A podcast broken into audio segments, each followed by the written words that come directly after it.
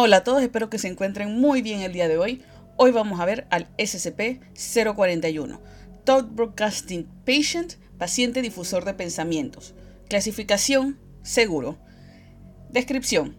SCP-041 es un hombre que sufre daño irreversible en su sistema nervioso central, la cual se estima fue causada por una infección de una rara cepa de meningitis bacteriana.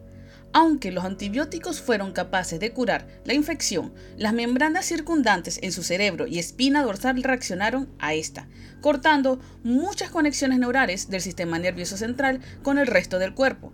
SCP-041 debe estar conectado a un respirador, llevar puesto un marcapasos biventricular para mantener su corazón latiendo y un tubo nasogástrico para proveerle nutrición.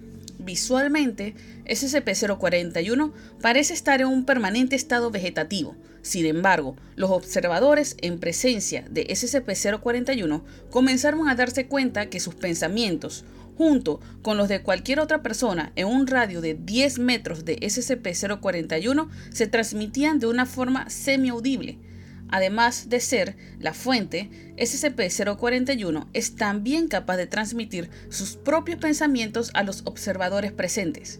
Cualquier persona que forme una idea con palabras transmitirá ese pensamiento involuntariamente a los demás en este rango como habla levemente audible, imposible de registrar por cualquier equipo conocido. Esto puede ser oído usando cualquier voz que el sujeto escoja para pensar, siendo la más típica la voz normal del sujeto. Los pensamientos visuales son transmitidos de igual forma, pero no se reciben con facilidad. Las imágenes son transmitidas de forma más eficiente cuando tanto el emisor y el receptor tienen los ojos cerrados. El emisor se concentra en un objeto simple, sin fondo o ambiente, y la mente del receptor está despejada de pensamientos conscientes. La comunicación entre dos sujetos utilizando imágenes, sobre todo aquellas que no están arraigadas en la memoria, sino en la imaginación, suele ser difícil.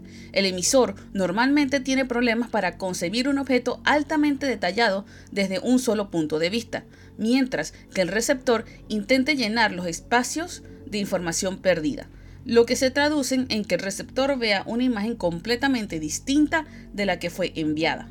Las imágenes más difíciles de ser transmitidas con éxito parecen ser rostros de personas, en particular si la imagen es una de una persona en movimiento. Aunque es capaz de transmitir sus pensamientos a otros, SCP-041 no es muy comunicativo. Los intentos de persuadir a SCP-041 para que divulgue cualquier información sobre sus habilidades han resultado infructuosas. SCP-041 es normalmente silencioso y no suele responder a intentos directos de comunicación. Sin embargo, SCP-041 parece tener sentido del humor cuando interviene con comentarios ocasionales en las conversaciones de los demás. Anexo 01. Mientras el investigador tomaba notas verbales usando un dispositivo de grabación digital, un compañero investigador cambió la televisión en la habitación de SCP-041 cuando la televisión sintonizó un canal en estática, podían oírse voces incorpóreas filtradas entre el ruido blanco. Los intentos de grabar voces mentales con generadores de ruido blanco y equipamiento de sonido han comenzado a arrojar resultados modestos, aunque gran parte del audio es ilegible, y los sonidos grabados podrán o no ser voces y están abiertas a interpretaciones individuales. Anexo 2. Nota. Me ha llamado la atención que varios miembros del personal han utilizado a SCP-041 como un detector de ¿le gusto? No le gusto. Esta es una de las cosas más atroces que he escuchado. ¿Estamos salvaguardando objetos potencialmente destructivos para el mundo o estamos en tercer grado? Dr. Klein. Documento 01. Cita del investigador. ¿Sabes? La primera vez que estuve en esa habitación con Kent y 41 Pude oír un canto. Era la voz de una niña pequeña cantando una canción infantil.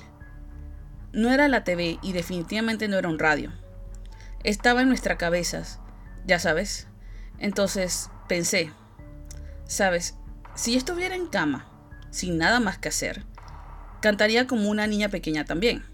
Y entonces esta voz llegó a mi mente. Oye, no soy yo, no conozco esa canción. Y entonces el viejo Kent me miró con el rostro pálido. Ya sabes. Nota.